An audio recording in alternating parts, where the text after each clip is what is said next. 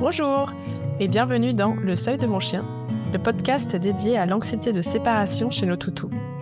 Nous sommes Clarisse et Julie, toutes les deux coachs en comportement canin, spécialisées dans les problématiques liées à la solitude. Notre mission est d'aider les familles à enfin partir de la maison en laissant un chien serein chez elles. Dans ce podcast, nous serons transparentes sur tous les aspects de cette thématique. Nous vous souhaitons une bonne écoute. Cet épisode est la deuxième partie de l'interview de Alaï Salar à propos du lien entre douleur et comportement. Euh, nous vous invitons à d'abord écouter la première partie qui est l'épisode précédent avant d'écouter celle-ci. Et donc là, par exemple, on a cité le fait que la multiplicité des soucis comportementaux soit une piste qui nous encourage à creuser le fait qu'il y ait des douleurs dans le cadre de problèmes liés à la solitude et à la séparation. Euh, je sais qu'en bilan, c'est quelque chose auquel on pense extrêmement rapidement en cas de changement brutal, c'est-à-dire que quand le problème est apparu d'un seul coup, et également quand il n'y a pas forcément de logique dans les causes d'apparition. Même si c'est assez rare qu'on trouve là où les causes précises pour euh, cette typologie de problème, on pense aussi assez rapidement en douleur en cas de régression brutale en cours de protocole, euh, pour une régression inexpliquée, même si les régressions font partie du chemin euh, c'est quelque chose à pas négliger. Et est-ce que tu vois d'autres éléments qui pourraient nous mettre la puce à l'oreille? Je pense que, en fait, la douleur, il faut toujours la garder dans la liste des, des, des possibilités. Enfin, quelque part, euh, elle, est, elle peut toujours être présente ou apparaître en cours de, protocole. Donc ça, c'est un truc, je pense quelque part, euh, il y a, il faut toujours y faire un peu attention, y prêter un peu l'oreille, parce qu'elle fait un peu partie de la vie cette douleur, mais c'est juste que parfois, souvent, on la voit pas euh, nous en tant qu'humains sur euh, sur les, chiens. Et elle est extrêmement sous-estimée parce que bah, si on regarde un des papiers qui est assez important, un papier scientifique de Daniel Mills qui est sorti en 2020, euh, il a fait en fait, alors c'est pas une étude scientifique, hein, c'est un, un, papier où il, il vient, euh, il a collecté des cas euh, pour essayer d'illustrer le fait que ce soit complètement sous-estimé à l'heure actuelle dans les problèmes comportementaux. Donc, il a pris dans six cliniques vétérinaires. Il a collecté les données euh, des pourcentages de cas qui ont été liés à la douleur et il arrive, suivant les cliniques, de 23 à 82 des cas de, des personnes qui viennent pour des problématiques comportementales qui ont finalement trouvé un lien avec la douleur. C'est énorme, euh, sachant que c'est les affections musculo-squelettiques qui arrivent en tête de tête, euh, de liste il y a les, tout ce qui est maladies gastro-intestinales et dermatologiques. C'est vraiment les, le trio de tête euh, qui vient remplir ces chiffres. Donc ça montre que c'est vraiment énorme en fait. Euh, la douleur, elle est presque dans, dans plus de la moitié des cas. Au final, si on fait un peu une moyenne, c'est vraiment énorme. Donc elle devrait toujours, on devrait toujours y penser quelque part et en tout cas pas sortir de notre liste des possibilités, quitte à la faire remonter dans la liste en cours de route, suivant comment le protocole se passe. C'est ça qui n'est pas évident C'est qu'en tout début, on a toute une liste de possibles de choses, d'actions qu'on peut, qu'on peut faire quand on rencontre un chien qui rencontre ces problématiques-là. Et effectivement, il y a la notion de priorisation, ne serait-ce qu'en termes mm. de temps, de budget. Et du coup, en fonction de ce qu'on nous dit, on va plus ou moins tout de suite réorienter ou tenter des choses avant et réorienter ça. Bah, ça, en fait, c'est euh, plus euh, le tableau global qui va quelque part permettre d'orienter. Je veux dire, si euh, on imagine euh, un chien qui a eu un traumatisme euh, physique ou, ou psychologique fort dans, dans des périodes sensibles, euh, qui là, alors sans montrer de boiterie ou quoi, parce que là on est déjà dans une extrême de la douleur. Hein. Quand on arrive à la boiterie, c'est que la douleur, elle est bien au-delà de ce que nous on pourrait supporter. Euh, c'est ce qu'il faut se dire vraiment c'est donc du coup euh, si on voit que euh, bah, le chien il est rapidement excitable enfin qui va vite avoir des niveaux d'éveil élevés que bah, le sommeil c'est pas fou la qualité de son sommeil qu'il y a un déficit dans son budget temps que enfin voilà qu'on va avoir différentes choses comme ça qui vont s'accumuler. Là quand même on va se dire hum, la douleur elle est quand même peut-être pas loin. Et après, c'est des questions plus d'accumulation d'indices au quotidien, euh, parce qu'il y a aussi euh, tout simplement, euh, en observant le chien pendant le, le, le, protocole, sur les vidéos qu'on récupère, par exemple, on peut très bien voir qu'il y a des, des indices corporels qui augmentent, on va dire, qui va communiquer davantage sur son inconfort dans des situations où avant ça allait, ou par exemple il va ajouter des, des, signaux. Souvent c'est ça aussi. Ça c'est une expression de la douleur qui est très subtile, mais qui est là. Un chien qui va d'un coup euh, bailler euh, cinq fois avant de partir en balade, euh, alors qu'avant il le faisait pas. Ou alors dans une situation où déjà c'était difficile pour lui, il va changer de stratégie de gestion. Ça, c'est aussi des choses qu'on peut voir en, en, en, cours de route. par exemple, un chien qui va être dans la fuite, qui va passer plus dans la mise à distance. Bon, oui, il peut y avoir des comportements appris, mais la douleur, là, elle va commencer à remonter un petit peu d'un cran dans la liste des possibilités. Parce que ce changement de stratégie de gestion, euh, il peut être fortement induit par le fait qu'il y a une urgence à se faire entendre. J'ai un exemple il y a quelques jours qui m'a fait penser à toi, euh, Anaïs, euh, à propos d'un berger islandais adolescent dont la gardienne m'avait contacté parce que son chien a du mal avec les départs. Et des différents indices euh, qu'il m'avait donnés en bilan, je pensais plutôt qu'il y avait un souci au niveau de, la frustration. Et malgré tout, vu tout ce qu'elle m'avait dit, euh, je préférais commencer à, désensibiliser pour ce cas-là. Et euh, donc, on attaque la récolte de données quotidiennes avec des, tout petits exercices autour de la porte pour compenser, pour commencer, pardon. Mais je vois dans les tableaux de la dame, au fur et à mesure, que euh, elle commence à mentionner de l'excitabilité à l'extérieur et divers moments euh, de montée en pression du chien qui, a priori, n'avaient pas de lien direct avec la solitude. Et je lui demande comment sont les selles de son chien au cours de la conversation, et elle me mentionne que, en fait, euh, son chien a, la diarrhée quasiment tous les après-midi depuis assez longtemps. Et là, typiquement, c'est un exemple où euh, on va remonter la, piste des douleurs dans la liste des priorités à creuser avant même les exercices. Euh, donc ça illustre bien ce que tu dis. Et c'est là où, enfin, c'est intéressant parce que du coup, euh, tout à l'heure, vous me demandiez la, le côté anxiété-douleur, un peu qui est de la foule de la poule. Et là, typiquement, la question se pose parce que est-ce que c'est ces difficultés au quotidien qui vont créer des problèmes gastro-intestinaux et qui du coup forcément il y a de la douleur là-dedans? Parce que bon quand on a mal au ventre euh, de, je veux dire s'il a de la diarrhée forcément on peut considérer qu'il a mal au ventre à un moment ou à un autre. Et est-ce que c'est ou, ou est-ce que à l'inverse c'est ce mal de ventre qui va provoquer des difficultés ou les augmenter? Donc là on est exactement dans ce schéma là qui s'auto-nourrit ouais ouais c'est mm. ça ouais et c'est là où euh, souvent dans la douleur quand on a des protocoles de gestion de la douleur, on va avoir vraiment ce côté donc physiologique de euh, gérer euh, la diarrhée en elle-même. Hein, parce que voilà, euh, comment on peut faire pour que le chien il ait moins mal au ventre et en même temps bah, des fois, même souvent, quand ça, c'est des douleurs chroniques qui sont très installées, on va avoir besoin aussi d'un soutien médicamenteux pour faire redescendre l'anxiété, pour l'aider de ce côté-là. Parce qu'en fait, si on n'aide pas ce côté-là, eh ben du coup ça va continuer à nourrir euh, les difficultés euh, physiologiques. Et du coup, voilà, la douleur, elle se traite autant dans le cerveau, on, y revient, que euh, dans la physiologie. Et ça, c'est quelque chose qui est encore, enfin, qui exprime bien qu'il faut qu'il y ait un travail pluridisciplinaire qui soit fait, autant avec un vétérinaire généraliste qu'un vétérinaire comportementaliste, qu'un comportementaliste aussi, parce que nous, on est là au quotidien pour voir toutes ces choses-là et pour relever les détails et faire le suivi aussi sur euh, est-ce qu'il y a de l'amélioration pas euh, Voilà, euh, comment on peut nous gérer au quotidien, quoi, pour pousser dans le bon sens le, les et, et, accompagner les traitements par des thérapies comportementales. De toute façon, tout est lié et on le voit beaucoup dans nos suivis sur la solitude. Hein. Généralement, euh, on fait pas que de la désensibilisation, on fait plein d'autres leviers à côté. Et, et c'est vrai que lors des bilans, euh, la question de la douleur et euh, s'il euh, y a des soucis de santé connus ou pas connus d'ailleurs revient à chaque fois. Mm.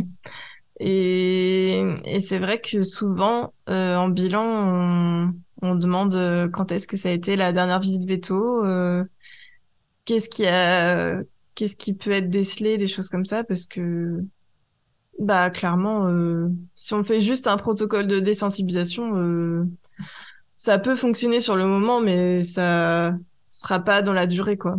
Mm. Et je pense que c'est sur plein d'autres sujets. Euh. Oui, bah il y a un lien entre la douleur et les capacités d'apprentissage. Par tout ce qu'on a dit avant mm. sur euh, euh, le haut niveau d'éveil, les difficultés de concentration, le fait que le, le, le, fait est que la douleur, elle empêche l'apprentissage, qui n'est pas lié à, à, la douleur, donc tout autre apprentissage, mais par contre, elle va pousser les apprentissages liés à la douleur. Donc du coup, on a un peu ce, cette ambivalence-là euh, qui nous euh, va vraiment pas nous servir euh, sur des thérapies comportementales et de la modification comportementale. Et c'est là où je trouve que cette douleur, il faut qu'on en parle de plus en plus parce qu'il y a une dimension éthique par rapport à ça. Nous, comportementalistes, jusqu'où on pousse le travail avec un chien, où on emmène aussi euh, les, les gens dans ce travail-là et l'énergie que ça demande si derrière il y a le moindre doute. C'est vrai que des fois, c'est difficile de se dire que son chien peut avoir mal. Il y a une vraie difficulté pour euh, le gardien à, euh, à, accepter ça parce que je pense que ça touche de l'émotionnel qui est quand même pas évident.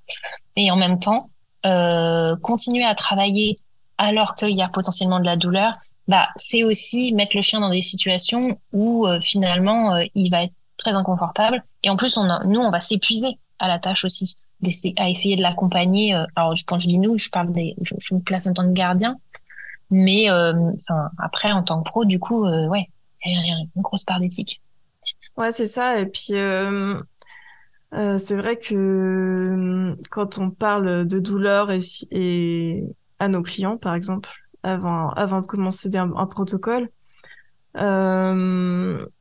les personnes peuvent être un peu comment dire enfin il y a un côté émotionnel bien sûr qui, mm. qui est à prendre en compte mais euh, en plus je pense que comme le chien n'a pas la capacité de d'exprimer euh, forcément la douleur par des mots euh, les propriétaires qui connaissent peu ou mal tout ce qui est langage corporel chez le chien peuvent aussi euh, se dire bah non il a pas mal parce que bah il boite pas il n'y a pas de il n'y a pas de plaie, il n'y a pas de choses visibles en fait sur le corps, mm. alors qu'au final il y a, y a beaucoup de choses qui peuvent euh, montrer que si il a mal.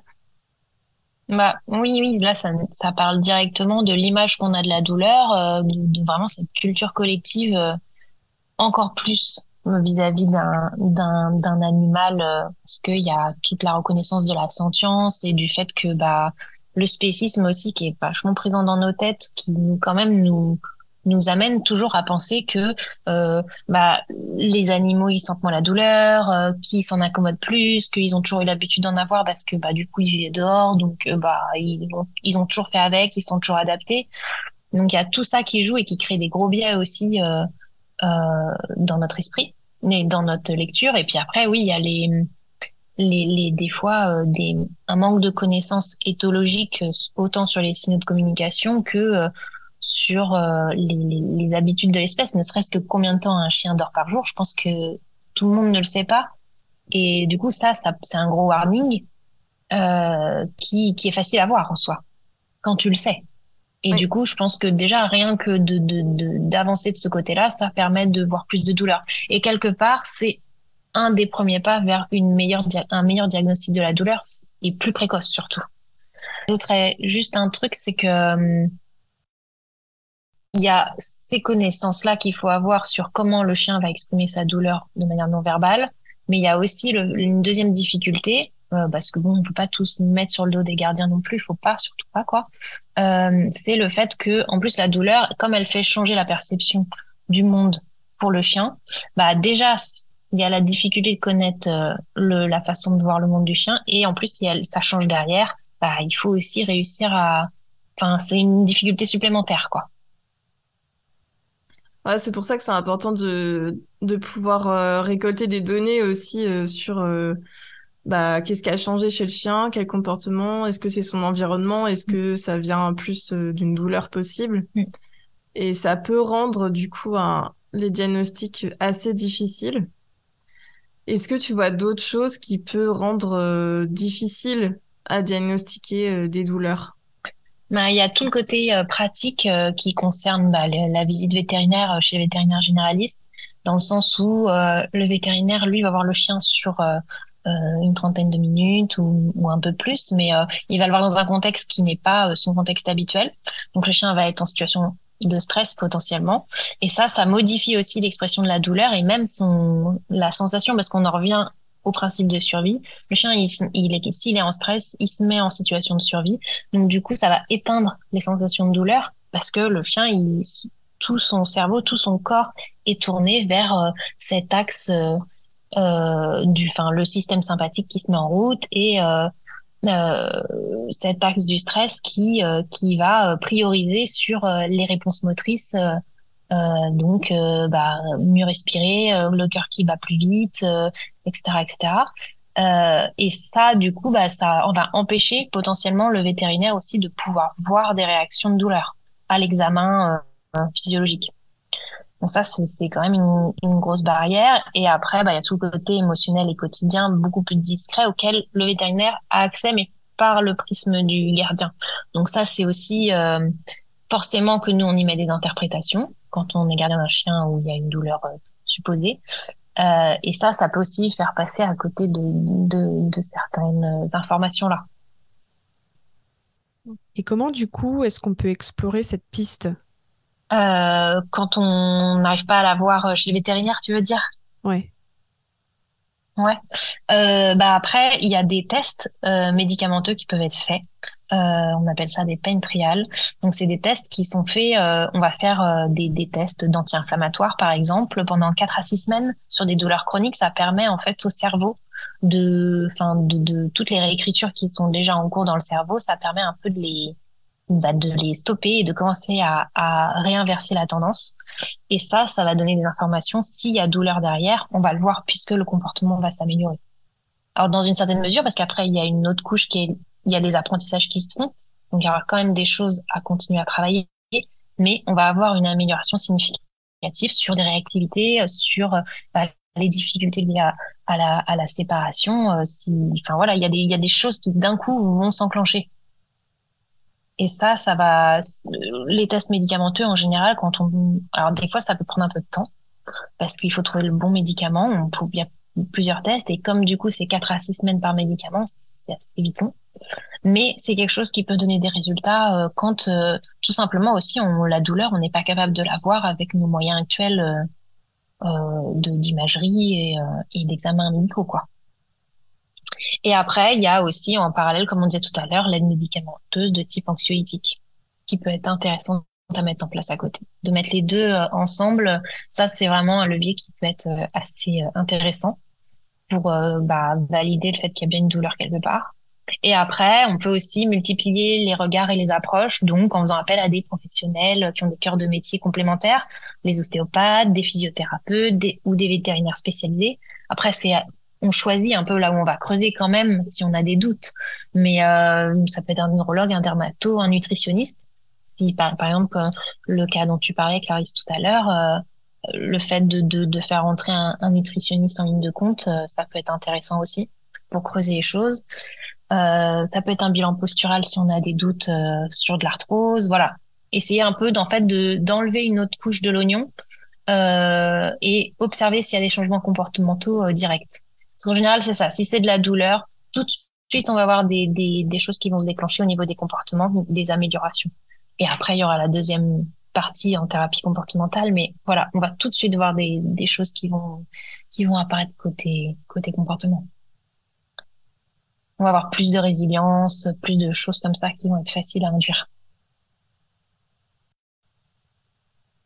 Et oui, c'est aussi intéressant de se rappeler un truc, moi je trouve, c'est souvent quand on est un gardien et qu'on a un chien euh, on voit qu'il est douloureux et qu'on va chez le vétérinaire et que le vétérinaire, reste dans, dans ce côté un peu euh, qui peut paraître binaire de oui il est douloureux ou non.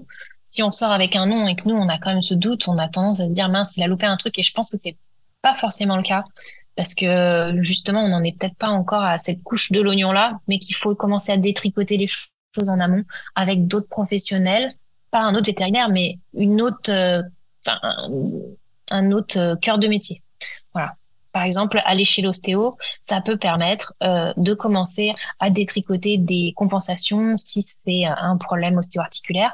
Détricoter les compensations, ça va permettre peut-être après de pouvoir voir des douleurs euh, à l'examen médical qu'on n'aurait pas vu autrement. Et ça, c'est intéressant aussi de toujours cette multiplicité de regards et euh, de pas se dire que notre pro il est pas bon. Non, c'est peut-être pas le bon pro au bon moment.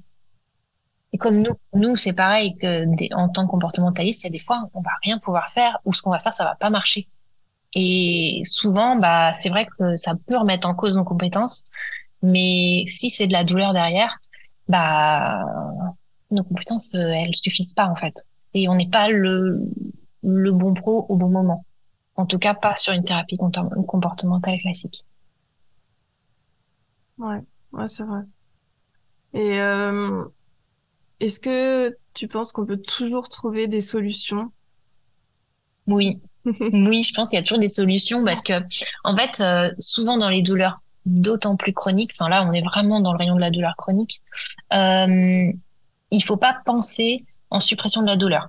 Parce que souvent, les douleurs, quand elles sont là depuis longtemps, malheureusement, surtout si c'est des maladies dégénératives, euh, elles vont rester là. Et si c'est pas une maladie dégénérative, le temps qu'elle parte, ça peut mettre des années, comme ça peut ne jamais partir. Il y a des réécritures au niveau du cerveau qui ne, qui ne sont pas possibles de solutionner. D'ailleurs, on le sait pas à l'avance et des fois, il y en a qui restent. Donc, du coup, il y a des sensibilisations à la douleur qui sont là à vie.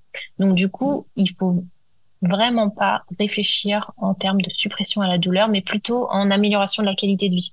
Et là, du coup, bah, on a plein de leviers, nous, en tant que comportementalistes, euh, pour aider les gardiens et pour aider leurs chiens.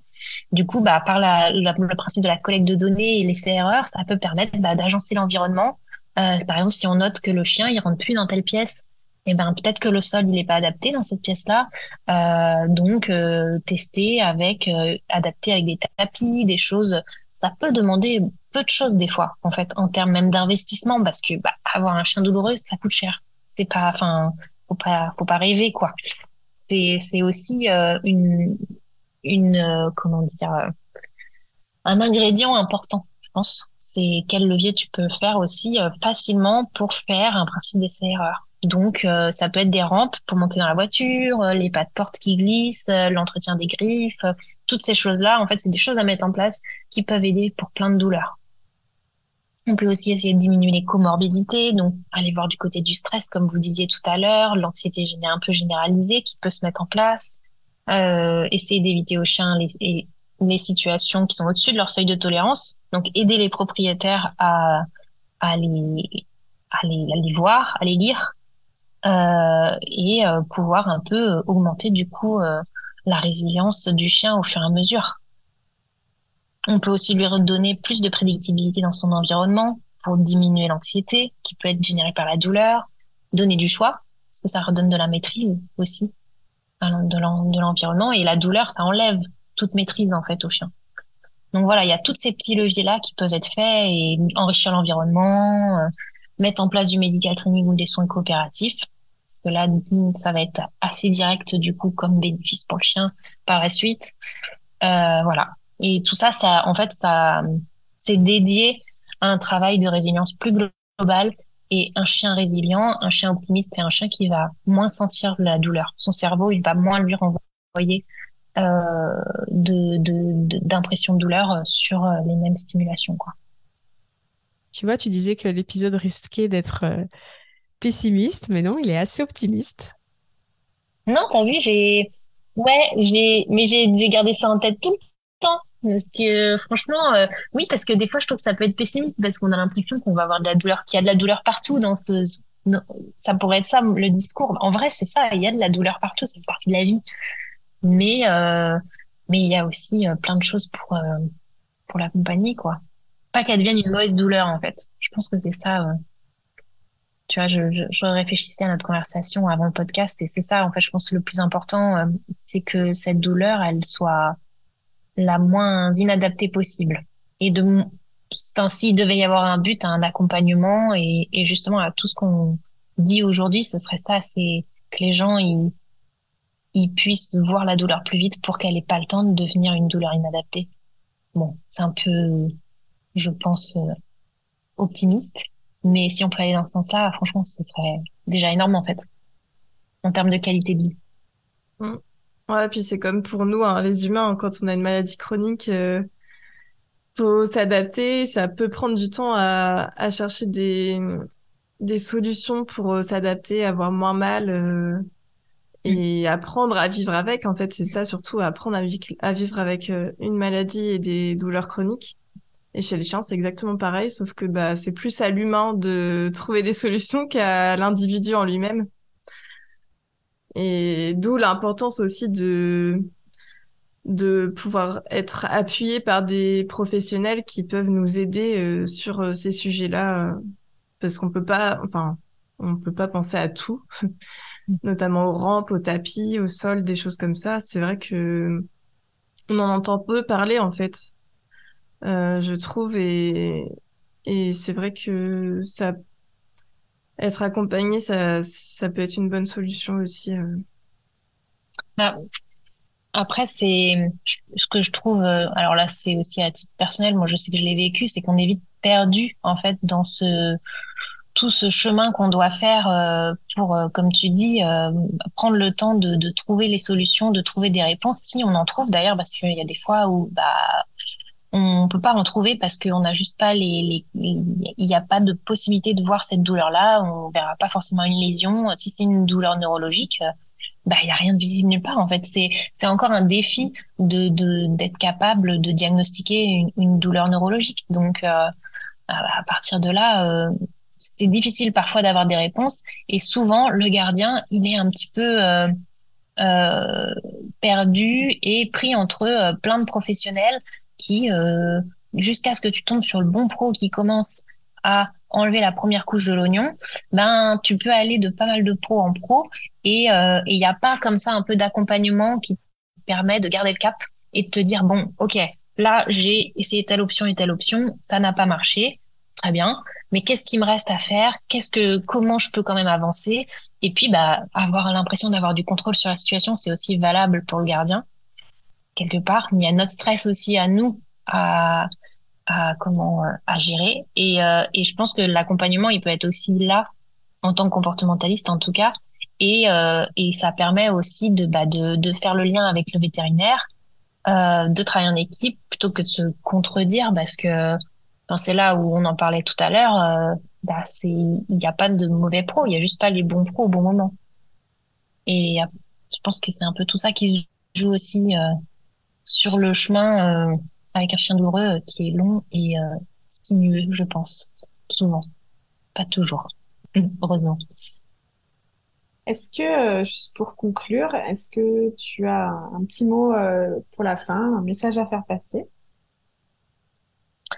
Bah, j'espère qu'on va un petit peu, par cette discussion, contribuer à faire changer les regards sur les comportements et sur ouais, plus généralement sur les comportements de, de, des animaux qui partagent nos vies, parce que je pense que on a beaucoup euh, encore cette vieille image de l'obéissance euh, qui est encore très ancrée dans nos rapports aux animaux. Euh, et je trouve que ce prisme de la douleur, il permet un petit peu de remettre ça en question en se demandant aussi un peu bah, quelles demandes sont importantes, de bien peser nos demandes, de comprendre les refus aussi, parce qu'un chien qui est douloureux, c'est un chien qui peut ne pas revenir au rappel, qui peut ne pas avoir envie de s'asseoir sur un sol dur ou de se coucher sur un sol dur, ou voilà, il y a plein de choses comme ça. C'est rien, mais en fait, c'est, ça cristallise beaucoup de choses aussi de nos relations avec nos animaux, de la qualité aussi du lien qu'on a avec eux. Et si ça peut participer à, améliorer tout ça, euh, euh, voilà, ça, ça serait déjà très chouette. Merci beaucoup Anaïs pour euh, toutes ces explications. Euh, si nos auditeurs euh, souhaitent un peu suivre ce que tu fais, où est-ce est-ce qu'on peut te, te, lire, te contacter? Alors vous pouvez me contacter sur Instagram ou sur Facebook. mon compte c'est Anaïs Salar Comportement Canin. Anciennement c'était pour ceux qui connaissent peut-être The French Pickles. Euh, qui était un compte euh, perso euh, sur vraiment toute l'évolution et la recherche de douleur chez PIC et qui du coup a évolué en pro. Il y a aussi mon site internet anaïsalar.com qui explique bien tous les accompagnements que je propose, dont celui de la douleur. à terme, il y aura une série aussi d'articles dessus qui pourra permettre aux gens de, se situer en fait et de savoir quoi regarder chez leur chien pour déterminer si il est intéressant pour eux de m'appeler ou pas, ou voilà, et d'arriver déjà avec des, infos, ce qui est hyper intéressant pour eux comme pour moi, je pense, pour avancer, même pour aller voir leur veto. Et, euh, et sinon, bah, je suis basée à Nantes, voilà. Bah, merci beaucoup, en tout cas, c'était super intéressant. Euh, juste pour ajouter un, un petit truc, euh, c'est vrai que, que ton mémoire est vraiment très, très, très intéressant. Euh, je sais pas s'il sera dispo euh, sur euh, une plateforme ou quoi, mais si, ouais. Ouais, ouais, ouais, il va être dispo. Euh, bah, pareil, ça va faire partie de tout ce que, en fait, c'est tout ce que je suis en train de mettre en place actuellement parce que je voudrais, je suis en train de le faire relire par des vétos, des nouveaux, voilà, parce que c'est, ça reste un sujet très technique sur lequel il faut être sûr de ce qu'on met sur les informations qui sont pas mon cœur de, métier. Euh, et il va être disponible. Déjà, vous pouvez m'envoyer, pour ceux que ça intéresse, une demande et puis je, je, peux le transférer sans problème parce que voilà, je pense que c'est toujours euh, important à lire et, euh, et il sera euh, dispo sur mon site. Super, bah, je conseille fortement à tous ceux qui nous écoutent d'aller le lire parce que vraiment c'est, il est hyper intéressant, bien construit et, et très approfondi, je trouve. Merci beaucoup, Julie. Si vous avez aimé cet épisode, n'hésitez pas à le partager vous pouvez aussi nous écrire sur Instagram pour nous parler de votre expérience avec votre propre chien. On vous répondra toujours avec grand plaisir. À bientôt. Un caresse à vos affreux poilus.